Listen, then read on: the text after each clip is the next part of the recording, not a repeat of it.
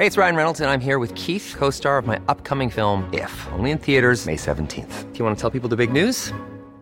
All right, I'll do. Sign up now and you'll get unlimited for $15 a month in six months of Paramount Plus Essential Plan on us. Mintmobile.com slash switch. Upfront payment of $45 equivalent to $15 per month. Unlimited over 40 gigabytes per month. Face lower speeds. Videos at 480p. Active Mint customers by 531.24 get six months of Paramount Plus Essential Plan. Auto renews after six months. Offer ends May 31st, 2024. Separate Paramount Plus registration required. Terms and conditions apply if rated PG.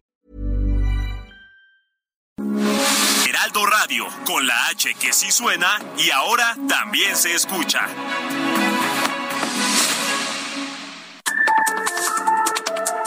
Las coordenadas de la información. Con Alejandro Cacho.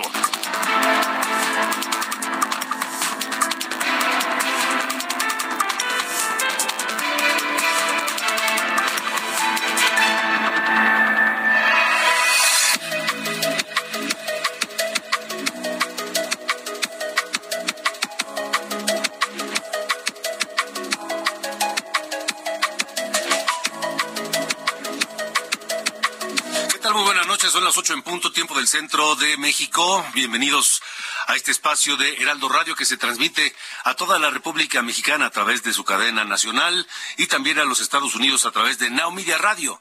A todos, a todos absolutamente les envío un gran saludo donde quiera que se encuentren escuchando esta emisión de Heraldo Radio. Yo soy Alejandro Cacho, me da mucho gusto poder saludarles en este viernes, viernes 17 de febrero de 2023. Noche tenemos varios temas para cerrar la semana y por supuesto la agenda de, de- propuestas para el fin de semana. Pero hay asuntos interesantes. Ya se definió a los aspirantes a consejeros del Instituto Nacional Electoral y me parece que no son buenas noticias. No son buenas noticias que un partido político o que el gobierno acapare la mayoría de posiciones en el Instituto Nacional Electoral.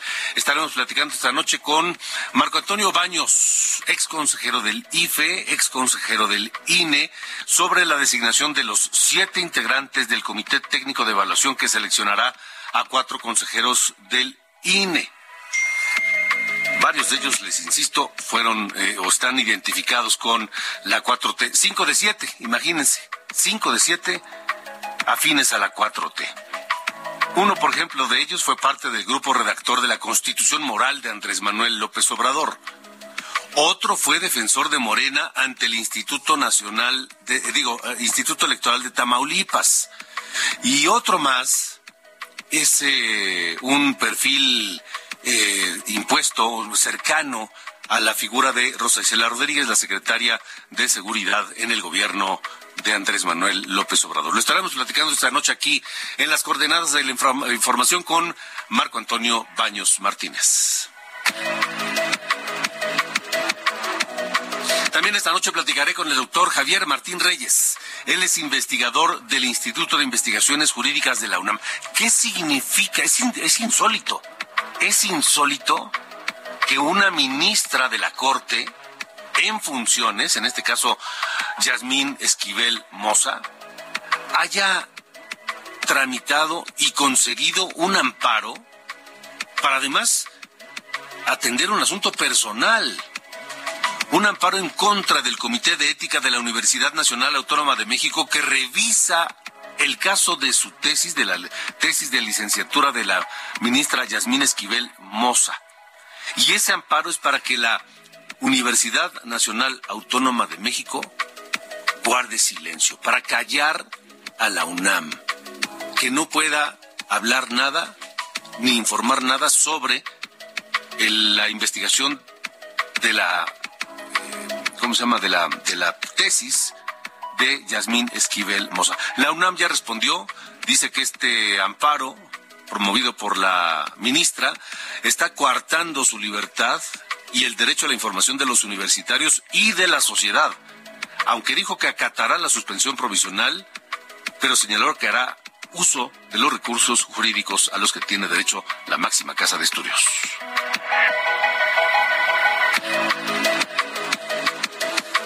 Hoy se informó que el presidente López Obrador tendrá una conversación telefónica con el dueño de Tesla, con Elon Musk. Eso lo informó eh, Marcelo Ebrard y también dijo que pues se, se dará a conocer dónde estará la planta de Tesla en México.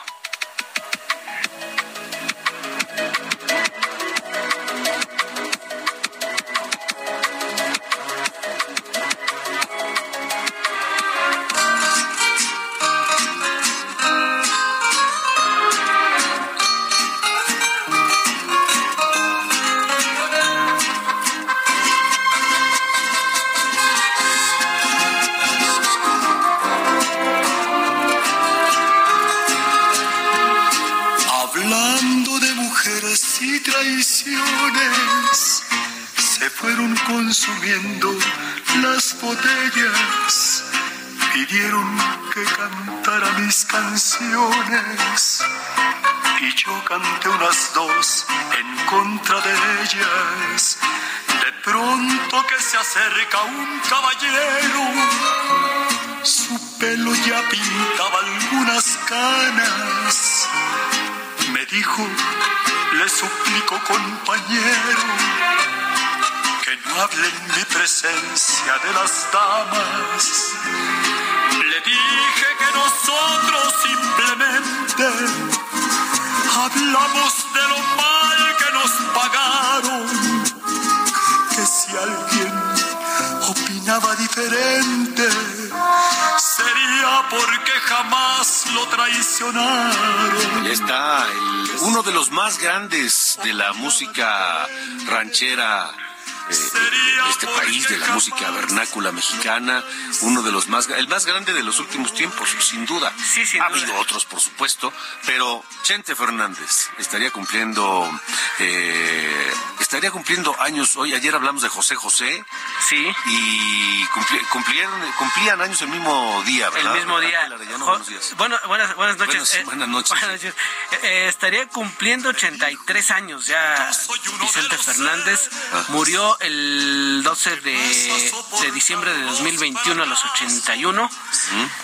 Y estamos escuchando Mujeres Divinas, composición de Martín Urieta, guitarra de Chamín Correa y la voz de Vicente Fernández, una de sus más conocidas, Alejandro, entre la verdad muchísimas, muchísimas otras canciones uno ve su discografía y dice, no, no, no te das abasto, es muchísimo lo que cantó Vicente Fernández en toda su larga trayectoria y como decía, mientras sigan aplaudiendo, yo seguiré cantando y pues prácticamente así fue hasta el final de su vida.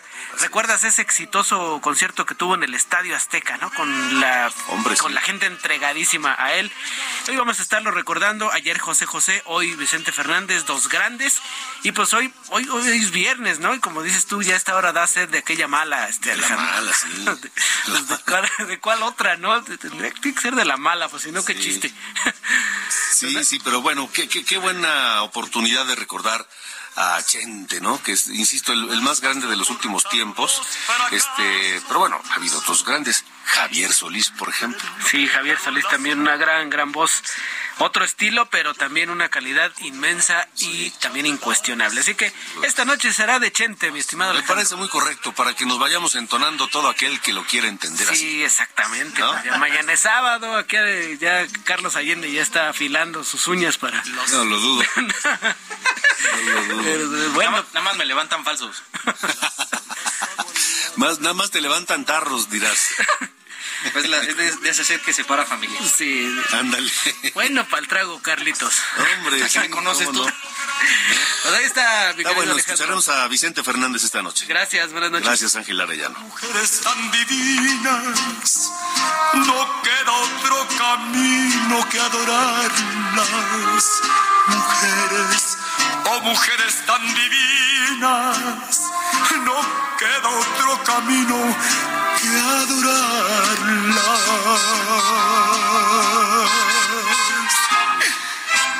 Las coordenadas de la información con Alejandro Cacho. 8 de la noche con 9 minutos, 8 con 9. Mire, el próximo 26 de febrero está convocada una marcha ciudadana en la Ciudad de México y en muchas otras decenas de ciudades, más de medio centenar de ciudades en el país para defender el voto. Similar a la del 13 de noviembre para defender al INE, ahora es para defender el voto, porque aquella ocasión era defender al INE de la reforma electoral y ahora es por el plan B. De cualquier manera, el gobierno de López Obrador sigue avanzando en su estrategia por hacerse del control total del órgano electoral.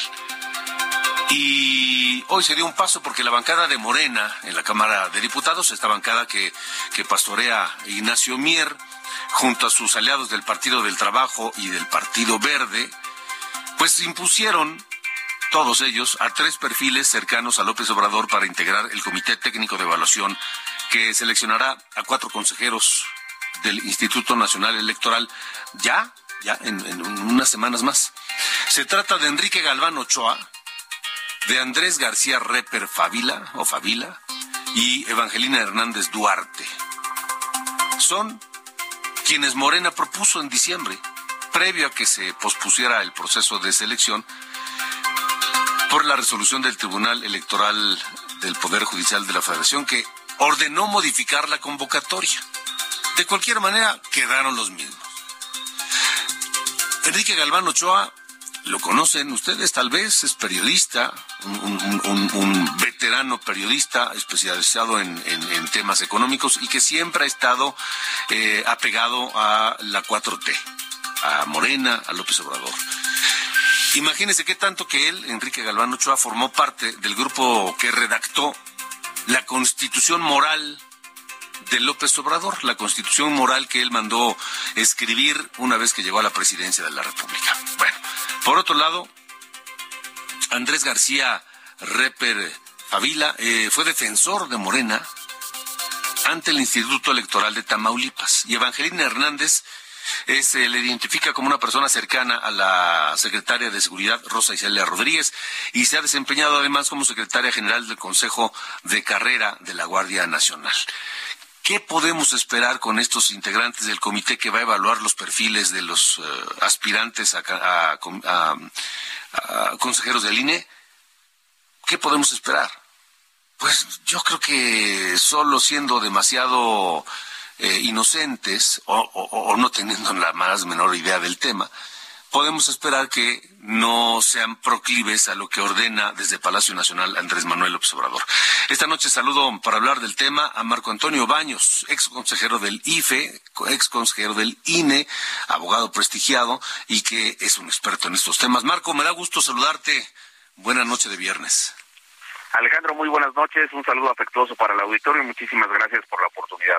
¿Qué opinas de estos eh, perfiles para el comité técnico que evaluará a los aspirantes a consejeros del INE? Pues mira, eh, lamentablemente en un clima polarizado donde el presidente se aferró a que se aprobaran estas leyes del Plan B y ahora a una integración, eh, pues la verdad muy con personas con perfiles que están muy focalizados, que están muy identificados con la cuestión ideológica y con los planteamientos de la cuarta transformación, pues me parece que nos eh, deja eh, un mal sabor de boca y nos comprueba que efectivamente el presidente de la República eh, avanza en, la necesidad que tiene él de controlar al, al organismo electoral. solamente lo está debilitando en cuanto a su capacidad logística y a sus atribuciones, sino que ahora en este procedimiento que está en curso, donde van a ser designados cuatro consejeras y consejeros electorales, entre ellos quien ocupe la presidencia, pues eh, eh, tendrás eh, quintetas con personas que resulten completamente favorables, y lo quiero decir así, a los intereses del partido de Morena y del gobierno. Y eso va a generar muchos problemas en la composición del INE porque pues va a mantenerlo en una constante tensión con quienes ya están hoy día ejerciendo esa, esa función dentro del Consejo General del Instituto Nacional Electoral y bueno, pues tienen una tremenda responsabilidad, van a organizar el proceso de la sucesión presidencial, pero también les va a corresponder eh, a quede como quede, pues el famoso plan B. Ojalá que la Corte pare el plan B, pero si la Corte no lo hace, pues tendrán que implementar este el tema de, de las modificaciones que incluyen no solamente los ajustes a la estructura ejecutiva del Instituto Nacional Electoral, sino también a toda la normativa secundaria, la normativa reglamentaria, tiene el, propio instituto. Entonces, eh, me parece a mí, eh, eh, Alejandro, que viene una situación muy compleja para, para el INE y que lo que vamos a ver, todos estos desplantes y estos anuncios que nos hicieron de que se iban a ir a la tómbola, pues tiene finalmente una comprobación de algo que he mencionado en diversos espacios. Me parece que ellos fueron preparando que las quintetas sean quintetas a modo, tienen un a modo, no tendrían por qué no tener quintetas a modo y por consecuencia la tómbola pues es eh, para ellos un, esquema en el cual resuelven sin mayores eh, complicaciones, sin tomar en cuenta la oposición de nueva cuenta, pues eh, resuelven el asunto de la integración del Consejo General. Y creo que sí es muy lamentable porque se está echando por tierra un conjunto muy importante de avances que se tenían en esta materia y donde con todas las, vamos, situaciones que le puedas mencionar como oportunidades de mejora o como críticas válidas al Instituto Nacional Electoral, pues me parece que tenemos una autoridad confiable, un árbitro imparcial que organiza adecuadamente las elecciones federales y locales.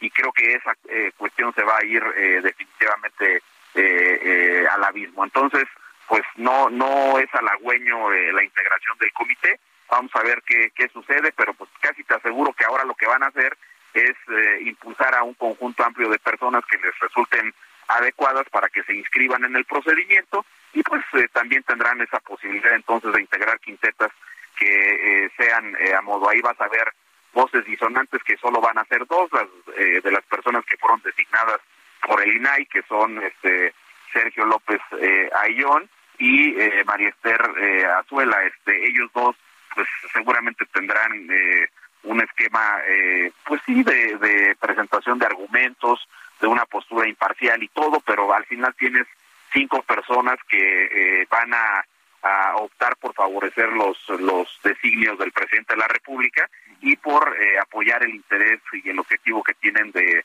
de controlar este, a, la, a la institución tal lo que está pasando, Alejandro.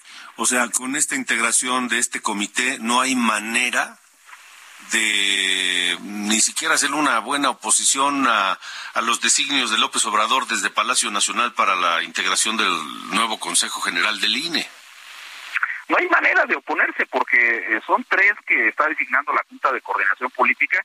En una votación, por cierto, que yo sí quiero refrendar esto, entiendo que el PRI, el PAN, el PRD han dado algunas batallas importantes, ahí está la reforma eléctrica y echaron abajo el tema de la de la reforma constitucional en materia electoral. Eso lo entiendo, pero para la integración de las tres propuestas, para la designación de estas tres personas, pues se abstuvieron de votar, ni siquiera dieron la batalla este votando en contra. Es una una cosa que a mí me llamó mucho la atención. ¿Cómo, de la lo lees eso, Marco?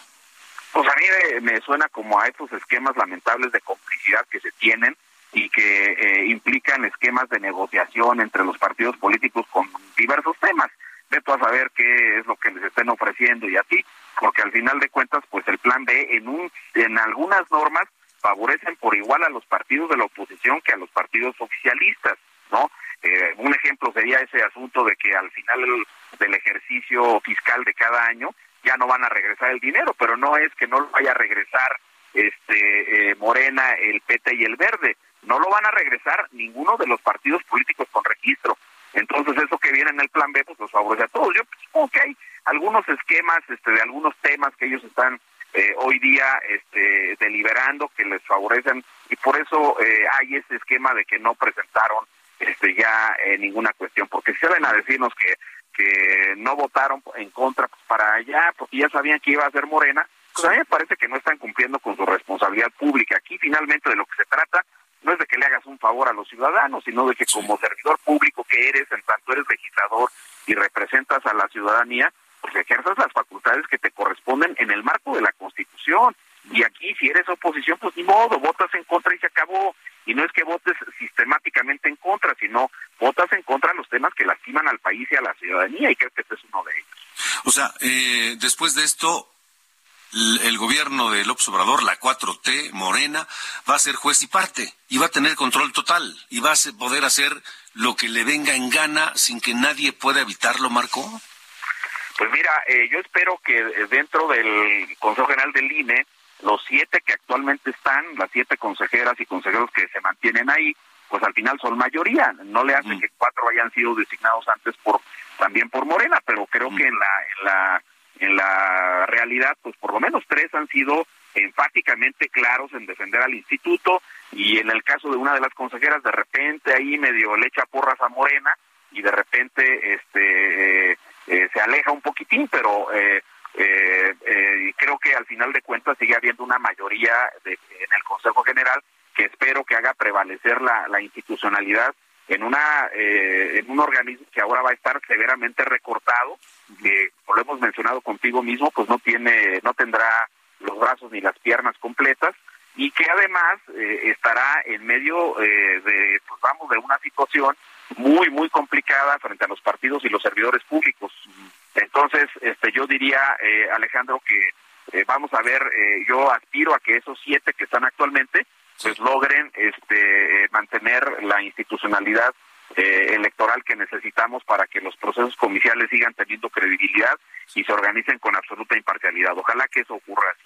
O sea, de esta decisión ya no hay para atrás. Es decir, si, si, si esto sigue avanzando, eh, se van a elegir a cuatro consejeros de acuerdo a los designios de, de López Obrador y, bueno, quedarán siete. Pero ah, no se podrá hacer nada más. Es decir, el Tribunal Electoral no puede hacer nada, la Corte no puede hacer nada. No, no, no, no hay, no hay, no hay manera. Este, ya son. Eh, acuérdate que aquí estamos en un acatamiento de una sentencia, ¿no? Sí. Este, eh, sí revocaron el, el nombre de, bueno, estaba muy endeble el tema de una de las de las propuestas de la Comisión de Derechos Humanos, pero la sustituyeron y este al final de cuentas pues yo sigo viendo que hay de las dos personas que nombró la Comisión Nacional de los Derechos Humanos eh, a pesar de que tienen una cierta trayectoria académica sobre todo en el caso de Ernesto Isunza no este siento que pues evidentemente son personas identificadas con con Morena. Entonces ahora qué es lo que corresponde nada más que los ciudadanos estemos lo más este eh, eh, pues vamos eh, atentos, y activos, ¿no? Atentos y activos, este, para eso está eh, precisamente la marcha del día, este, eh, hay una marcha para, no una marcha, hay una concentración del día 26 que está buscando expresarle un mensaje claro, contundente a la Corte, pues que va a tener en sus manos todo este peso con el plan, con el plan B. Y obviamente, pues también hay que decir con claridad que aparte de los consejeros electorales, pues se sigue manteniendo la estructura ejecutiva de la institución, que pues, es gente de probada imparcialidad en la organización de las elecciones. Ojalá que eso también sirva como un esquema de contrapeso para este eh, eh, pues lamentable eh, suceso de un comité que pues ya está cuestionado porque lamentablemente la Junta de Coordinación Política con la mayoría morenista este, se empecinó en, en tener personas completamente cercanas al gobierno. Pues eh, Marco, esto va a continuar eh, y habremos de seguir atentos y seguiremos este también pues eh, pendientes de lo que ocurra y comentándolo contigo si nos lo permites. Será un placer, eh, mi estimado Alejandro. Muchísimas gracias. Un saludo para todos y todos. Que estés muy bien. El ex consejero del IFE y del INE, Marco Antonio Baños, alguien que, que sabe que es experto en estos temas, en esta materia, y sí, nos queda esperar que los siete consejeros del INE que quedan en sus cargos y que quedarán una vez que eh, se retiren los cuatro que están por terminar su encargo, pues este logren mantener la, la constitucionalidad, logren mantener este pues las decisiones imparciales en el seno del del INE. Vamos a ver, vamos a ver qué es lo que lo que pasa. Son las eh, ocho con veintitrés, tiempo del centro de la República Mexicana. Continuamos de, norte a sur. A mí me pueden encontrar en arroba cacho periodista en todas las redes sociales arroba cacho periodista y los leo y los, los escucho aquí en el 55 45 40 89 16 55 45 40 89 16 me dice Alberto me dice sí conocemos muy bien al muy veterano Galván Chochoa dice Alberto. Eh, me mandan un mensaje de Susana de Nicolás Romero, Estado de México. Llevamos semanas con una gran contaminación ambiental en esta zona y como siempre nadie dice ni hace nada, ni el gobierno federal ni el gobierno estatal, solo todos buscan el poder, todos son uno y los problemas importantes no, no, no, no, los resuelven. Gracias, Susana. Vamos a preguntar qué es lo que está pasando allá. Vámonos a la pausa y escuchamos, por supuesto, al gran Chente Fernández. Me voy a quitar de en medio. Vicente Fernández que Mañana, ayer, ayer hubiera cumplido 85 años de edad. Regresamos. Hoy, hoy, ah, claro, hoy 17, por supuesto. Ya me confundí, pero bueno, gente, aquí está. Nuestro amor se acaba, si nuestro amor termina, ya no me queda nada para vivir la vida.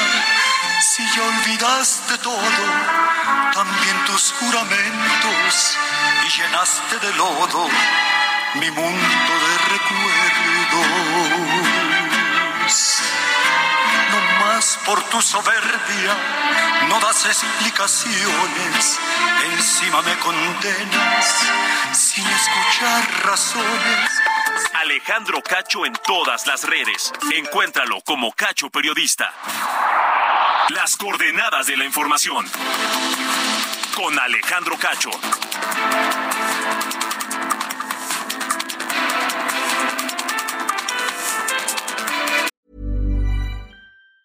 Hey, it's Ryan Reynolds, and I'm here with Keith, co star of my upcoming film, If, only in theaters, May 17th. Do you want to tell people the big news? All right, I'll do it. Sign up now and you'll get unlimited for $15 a month in six months of Paramount Plus Essential Plan on us. Mintmobile.com slash switch. Upfront payment of $45 equivalent to $15 per month. Unlimited over 40 gigabytes per month. Face lower speeds. Videos at 480p. Active Mint customers by 531.24 get six months of Paramount Plus Essential Plan. Auto renews after six months. Offer ends May 31st, 2024. Separate Paramount Plus registration required. Terms and conditions apply if rated PG.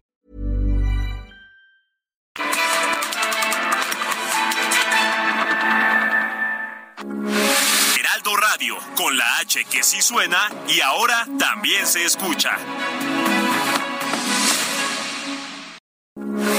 Heraldo Radio, con la H que sí suena y ahora también se escucha. Las coordenadas de la información. Con Alejandro Cacho.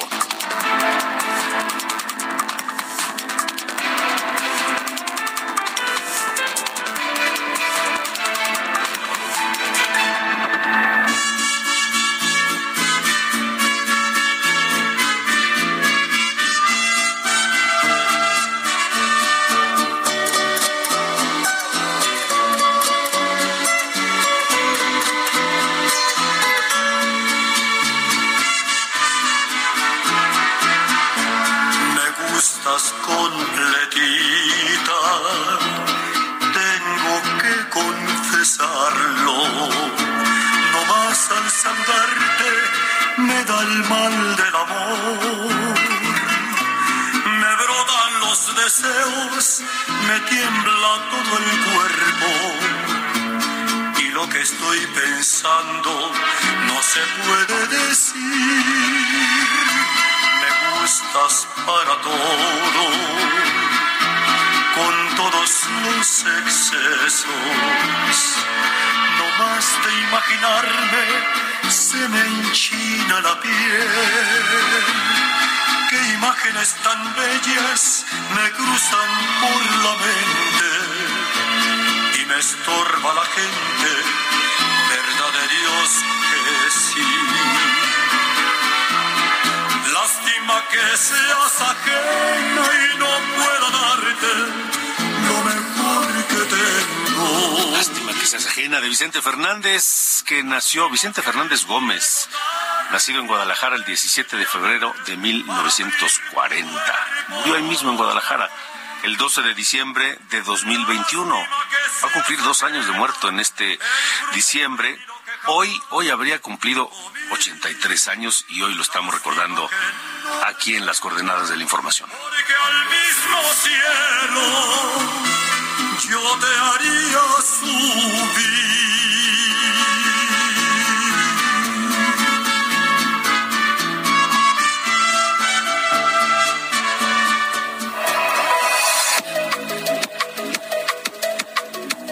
Buenas noches, este es el resumen de noticias.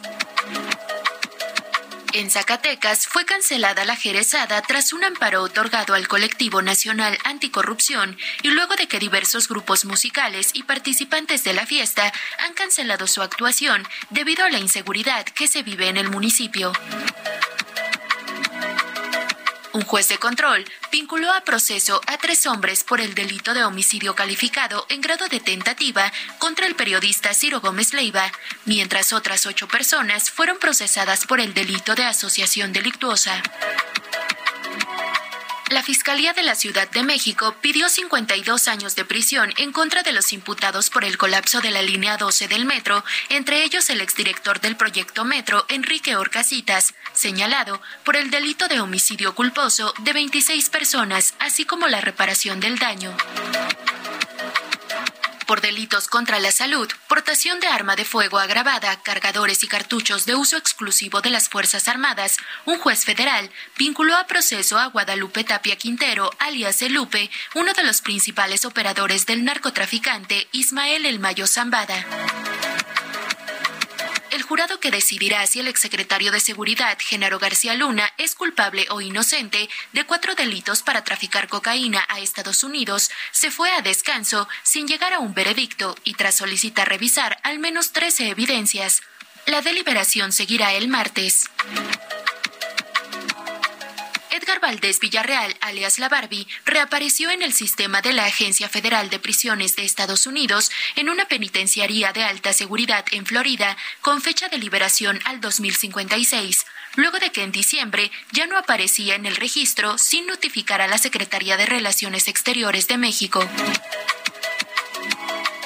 Nuevamente se registró un tiroteo en Estados Unidos. Al menos seis personas en el condado de Tate, en el noreste del estado de Mississippi, a manos de un hombre que entró a una tienda y a casas particulares para disparar contra las víctimas. Finalmente, en Estados Unidos concluyó la recuperación de los restos de un globo derribado frente a la costa de Carolina del Sur y el análisis hasta ahora de los escombros confirma que se trataba de un artefacto chino de espionaje, informó personal de la Armada, la Guardia Costera y el FBI. Yo soy Diana Bautista y este fue el resumen de noticias. Las coordenadas de la información con Alejandro Cacho.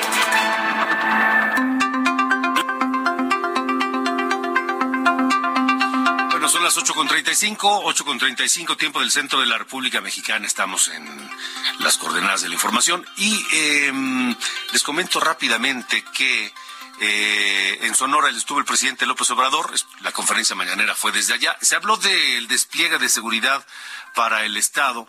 Eh, es una de las entidades con más apoyo y presencia de las Fuerzas Armadas porque es una de las entidades con mayores niveles de violencia recientemente. No se habla mucho del tema, claro, allá tienen otros datos, pero vamos con Gerardo Moreno, nuestro corresponsal allá en Sonora, que nos tiene la información. Hola, Gerardo. Hola, ¿qué tal Alejandro Cacho? Qué gusto saludarte desde acá, desde el estado de Sonora. Y efectivamente, como bien lo adelantabas, eh, platicarte que el Estado de Sonora es una de las entidades que más apoyo y presencia tiene de las Fuerzas Armadas, donde se mantiene, se informó esta mañana un estado de fuerza entre corporaciones federales, estatales y municipales de más de 13 mil elementos, eso destinado a combatir la violencia y la delincuencia. Esta mañana en la conferencia mañanera que se realizó aquí en Hermosillo, el secretario de la Defensa Nacional, Luis Crescencio Sandoval, detalló que solamente de las Fuerzas Armadas se tienen 7.784 elementos operativos en activo en estos momentos aquí en nuestro estado. Te platico que en detalle son 4.260 efectivos del Ejército y de Fuerza Aérea, 964 de la Marina Armada y un total de 2.647 elementos de la Guardia Nacional. Esto se le suman los 829 policías estatales y los 4.373 policías municipales que hay en todo el estado. Sin embargo, y como bien comentabas Alejandro, a pesar de este despliegue de fuerzas, pues Sonora se, se ubica todavía en séptimo lugar nacional en homicidios dolosos. El secretario de la Defensa Nacional informó que se mantiene también en séptimo lugar con más casos e incidencia de este delito en toda la entidad. Te platico que tan solo en 2022 se cometieron aquí en Sonora 5.504 homicidios dolosos en todo el estado, localizado principalmente en cuatro regiones, que es Cajeme, Guaymas, Empalme, Caborca y San Luis Río Colorado. Esto da una incidencia de 187 casos por cada 100.000 habitantes, algo que está muy por encima de lo que es la media nacional. Sin embargo, también se confirmó en esta rueda de prensa pues, de que no se planea cambiar la estrategia de seguridad aquí en nuestro estado, Alejandro. Pues sí, este, los números oficiales, este, y, el discurso oficial dicen que, pues todo va muy bien, aunque la realidad diga otra cosa, ¿no, Gerardo?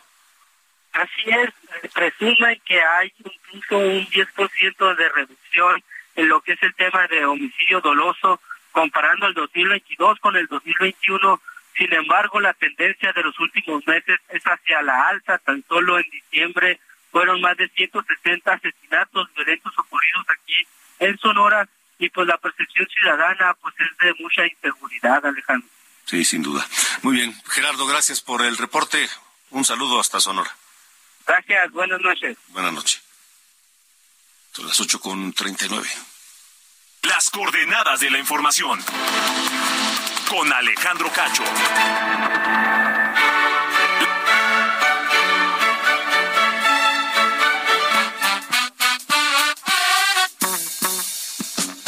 con eso de que hoy estamos escuchando a Vicente Fernández y eh, eh, el estado de sed que provoca, sed de la mala, que provoca escuchar a Vicente Fernández, no sé si Carlos Allende sigue en condiciones de hacer su participación esta noche.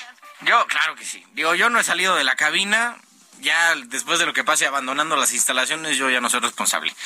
Pero eh, aún así, mi estimado señor Cacho, hoy, este viernes, les traigo chismecito. Chismecito de una investigación internacional, eh, parte de esta serie que se hace a nivel eh, pues sí, del mundial que se llama Forbidden Stories o Story Killers, que son este pues, noticias que eh, o investigaciones que intentan ser frenadas por en un, en un eh, punto, pero que eh, periodistas a nivel internacional de, de, muchos países, más de mil periodistas intervinieron en esta historia en específico, trabajan en ella y terminan publicándola en diferentes medios de Europa, de América, de Asia, por todos lados.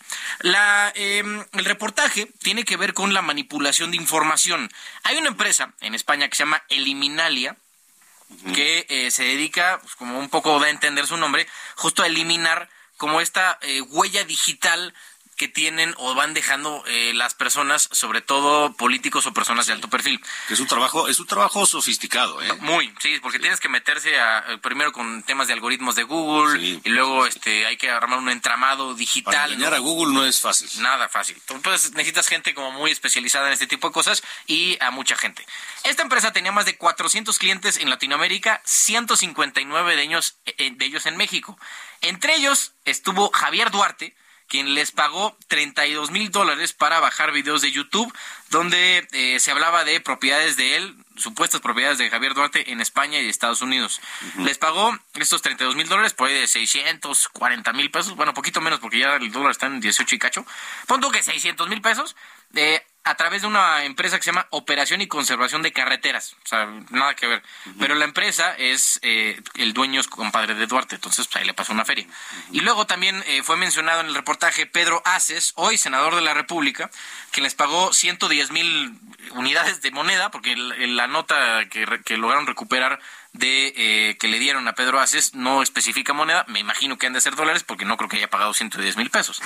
110 mil dólares para desaparecer enlaces a noticias que eran publicadas con encabezadas relacionándolo con, eh, con robo y portación de armas, cosa que sí pasó. En 1998 fue eh, fichado, digamos, por estos dos delitos.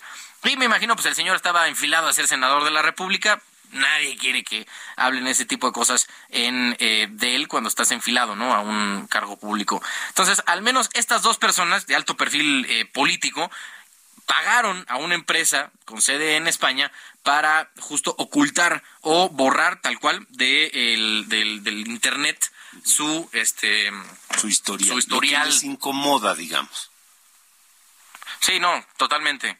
Pero bueno, así fue este mencionado el, el, asunto ahí en el reportaje y es como fue publicado. Digo, hay personalidades de Venezuela, hay personalidades de Argentina. Hay narcos. Sí, seguro también narcotraficantes. Que bueno, que alguien que está acusado de ser este blanqueador de capitales, ¿no? Estos lavadores de dinero de los cárteles también fue contratado. O sea, es una empresa tal cual y confirma que existe una industria completa de, eh, de, manipulación, de desinformación a nivel eh, internacional dedicada a eh, mantener o a romper las eh, pues, justo reputaciones de las personas que pueden pagar por estos servicios. Pues si pueden echarle un vistazo al, artículo de, o al reportaje de, del país, estaría estaría interesante. Está muy bueno, la verdad, búsquenlo ahí en, el país, no sé si lo encuentran como Story Killers o nada más busquen así, este, Eliminalia, el país, y les va a salir la nota.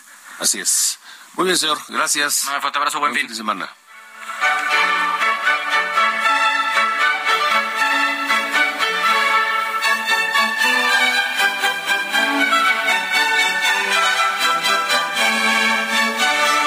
Coordenadas de la información. Con Alejandro Cacho. Vamos, son las 8.44, tiempo del centro de México. Eh, les comentaba que esto es insólito. Es insólito. Que una ministra en funciones de la Corte solicite un amparo para atender un asunto personal, estrictamente personal, para lograr algo que por lo menos yo no tengo memoria de que ya hubiese ocurrido antes. Lograr poner una mordaza a la Universidad Nacional Autónoma de México, ni más ni menos. Una mordaza y este amparo promovido por la todavía ministra Yasmín Esquivel Moza, quien está en medio del escándalo desde hace algunas semanas por eh, la tesis de su titulación en licenciatura, eh, por la UNAM y que pues como como ha estado acorralada en algún momento, pues decidió recurrir a un amparo para que la UNAM no pueda hablar absolutamente nada de su caso. La UNAM está revisándolo y deberá eh, pues llegar a alguna conclusión en breve. La universidad ya eh, contestó, lamentó esta decisión, no está de acuerdo con el mandato judicial que busca silenciar a la universidad, coartando su libertad y el derecho a la información de los universitarios y de la sociedad. Y anuncia la UNAM que usará los recursos jurídicos a los que tiene derecho. Yo le quiero eh, agradecer primero al doctor Javier Martín Reyes, investigador del Instituto de Investigaciones Jurídicas de la propia UNAM, que nos acompañe esta noche, eh, porque esto es completamente insólito y no sé si hay un antecedente de una mordaza a la UNAM. Doctor, buen día, buena noche. Hola, ¿qué tal Alejandro? Pues bueno, con el gusto como siempre de saludarte a ti y a todas las personas eh, que nos escuchan. Eh, a ver, yo coincido plenamente, creo que esto es insólito por eh, diversas razones. la primera es que esta es una ministra de la Corte en funciones que no ha pedido licencia, y que está utilizando el sistema de justicia para resolver controversias personales de la mayor relevancia pública. Yo creo que por un tema de ética y de estética, eh, pues lo mínimo que le tendríamos que exigir a la ministra, pues es que pida una licencia, que se haga a un lado, porque si no, Alejandro, se puede generar la percepción, ¿no? De que como pues un juzgado de distrito le va a decir que no a una ministra de la Corte y hay que decirlo, teóricamente este tipo de amparos eventualmente pueden llegar a la Suprema Corte de Justicia de las Naciones. Ahí hay una eh, eh, impresión que se genera que en nada le ayuda al Poder Judicial y por supuesto en nada le ayuda a la propia Yasmín Esquivel. Eh, y la otra dimensión, Alejandro, que también es muy preocupante, es que esta es una suspensión que se otorga para que no resuelva el Comité de Ética, es decir, Yasmín Esquivel, desde el primer momento en que se hizo público no los documentos que dejan constancia con una altísima probabilidad de que ella cometió el plagio, salió a decir que no tenía nada que ocultar, que se iba a defender, que tenía pruebas contundentes, que era inocente, que iba a acudir a las instancias eh, eh, universitarias. Y, oh sorpresa, en el momento que el UNAM decide, creo yo, de manera correcta, enviar este asunto a un comité muy importante, que es el Comité de Ética Universitaria. Lo que hace Yasmín Esquivel es presentar un amparo diciendo que ese comité no puede conocer el asunto y que por tanto solicita que no se resuelva el asunto. Bueno, pues no que se iba a defender, no que tenía las pruebas, no que iba a estar atenta a las resoluciones del comité, ahí hay una incongruencia brutal. Y luego tenemos desafortunadamente pues un juzgado de distrito que decide que es una buena idea decirle al UNAM y a sus autoridades, a quienes están involucradas, que no puede decir nada del caso. Olvídate que no pueda comunicar el resultado, que no pueda comunicar no los los avances, déjame ponerlo así, en los temas en el tema sustantivo que es del plagio. No, esta es una resolución que le impide a la UNAM siquiera comunicar como lo venía haciendo, pues que ya se instaló el comité, que ya se le permitió a la ministra Esquivel que presentara sus pruebas, incluso ya sabemos también gracias a los comunicados de la UNAM que ya eh, acudió un representante de la ministra a presentar estas pruebas. Bueno, pues qué era lo que pretendía la ministra y desafortunadamente logró, de esta, por lo menos temporalmente, de manera provisional, pues ponerle una mordaza a la universidad. De, verdad, esto me parece que es algo eh, inédito, inaudito, realmente preocupante, Alejandro. No hay, no hay manera de, pues, de, de revertir esa decisión. Sí, a ver, por, por fortuna yo te diría, esta solo es una suspensión provisional. Eh, de hecho, todavía hace falta no que eventualmente el mismo juzgado de distrito eh, se pronuncie sobre la suspensión definitiva. ¿no? Y esa incluso sería una suspensión que solo serviría para, déjame ponerlo así, guardar el estado de cosas hasta que se dicte la sentencia eh, de fondo. Y además de eso, Alejandro, yo te diría, esta determinación sí se puede impugnar eh, la UNAM el día de hoy anunció, y qué bueno que lo anunció con tanta contundencia, que recurrirá a las instancias judiciales que sean eh, procedentes para presentar una queja en contra de esta determinación. Entonces, sí, por fortuna, esto no es ni de cerca eh, una resolución que no pueda ser revocada o eventualmente modificada, Alejandro. Bueno, pues eh, estaremos atentos a ver qué, eh, qué, qué, sigue, porque esto es verdaderamente insólito de no creerse. Por lo pronto, doctor Javier Martín Reyes, gracias por haber estado con nosotros. No, hombre, Alejandro, te mando un abrazo muy fuerte a ti y a todos quienes nos escuchan. Igualmente, un abrazo. Mire, yo creo, quiero imaginar que a la ministra Yasmín Esquivel lo que más le interesa es que se limpie su imagen. Quiero pensar si quiere que se limpie su imagen y ella está segura que es inocente, ¿por qué evitar que la UNAM hable del tema y en todo caso la, de, la declare inocente? Incongruencias. Diez para las nueve. Vámonos rápidamente a la agenda de fin de semana que la tiene como todos los fines de semana con nosotros Nayeli Ramírez. Nayeli. Hola, buenas noches Alejandro, espero te encuentres muy bien. Te mando un saludo a ti y a todos los que nos escuchan esta noche. Aquí les traigo la agenda de entretenimiento para esta semana, para que vayan y escojan a dónde van a ir, qué van a escuchar, qué van a ver. Y en primer lugar te traigo esta gran feria de la Ciudad de México que se inauguró hoy. Hoy empieza y va a ser hasta el 5 de marzo, o sea, tenemos mucho que ver mucho que escuchar y la verdad es un buen lugar para ir porque es en el Parque Bicentenario, va a haber juegos mecánicos para niños, para adultos, pero sobre todo va a haber circo, el circo Ataire en escena, va a haber teatro del pueblo y aparte va a haber varios conciertos que van a empezar hoy. Seguramente ahorita ya está iniciando el de Belinda, creo que traía un poquito de retraso. Hay que comprar un boleto para poder asistir a estos conciertos porque mañana va a estar Gerardo Ortiz en ese mismo escenario. También el 19 de febrero va a estar moderato y así toda la semana nos vamos a ir con muchos conciertos, va a haber una función de lucha libre, también va a haber sonideros para que la gente pueda ir a bailar, va a estar Cumbia King, va a estar el Gran Silencio, van a estar todos los géneros ahí en esta feria de la Ciudad de México hasta el 5 de marzo que va a durar esta feria. Hay un boleto VIP que sí es un poco elevado el precio, son 1.750 pesos, pero bueno, van a tener acceso a eh, lugares privilegiados por si van pues todos en familia. También hay un boleto que es general, 180 pesos, bastante accesible. También tienes acceso a todas las amenidades que hay en esta Feria de la Ciudad de México y pues lándense este fin de semana o en la semana porque tenemos muchos días para esta feria. Y como ya es costumbre, te traigo una recomendación para los que se quieren quedar en casa, para ver estas plataformas de streaming, que ya hay varias y ahora les traigo una novedad en esta plataforma de Apple TV. Está eh, estrenando una serie que se llama Hello Tomorrow, que es una serie como futurista, retrofuturista, así le llama el actor Billy Crudup con el que tuvimos la oportunidad de platicar. Y él nos habla sobre cómo esta serie trae la historia a la esperanza. Entonces dice que es una historia tan retrofuturista que alimenta el sueño americano que dice que está más vivo que nunca, que la gente está buscando una mejor vida siempre, que está buscando un mejor lugar para vivir, un mejor lugar para trabajar entonces, que esto da esperanza como para que venga una humanidad mejor. Hoy se estrenó y la pueden ver en Apple TV.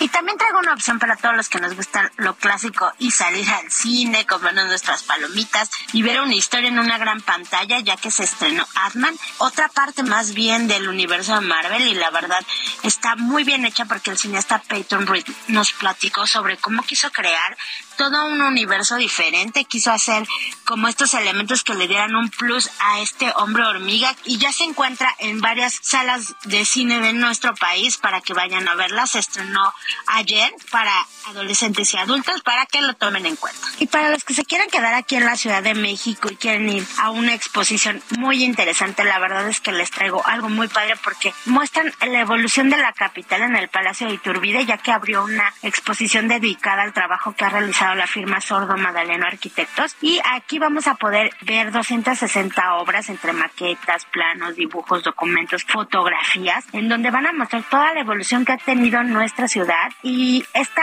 muestra pues tiene entrada libre, estará abierta hasta el 9 de julio. Tenemos bastante tiempo. Y eso es todo. Muy bonito fin de semana. No olviden divertirse. Buenas noches.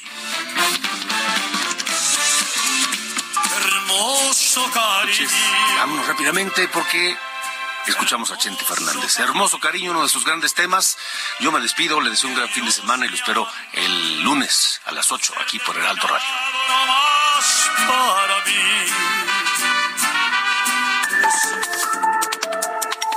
Esto fue Las coordenadas de la información con Alejandro Cacho.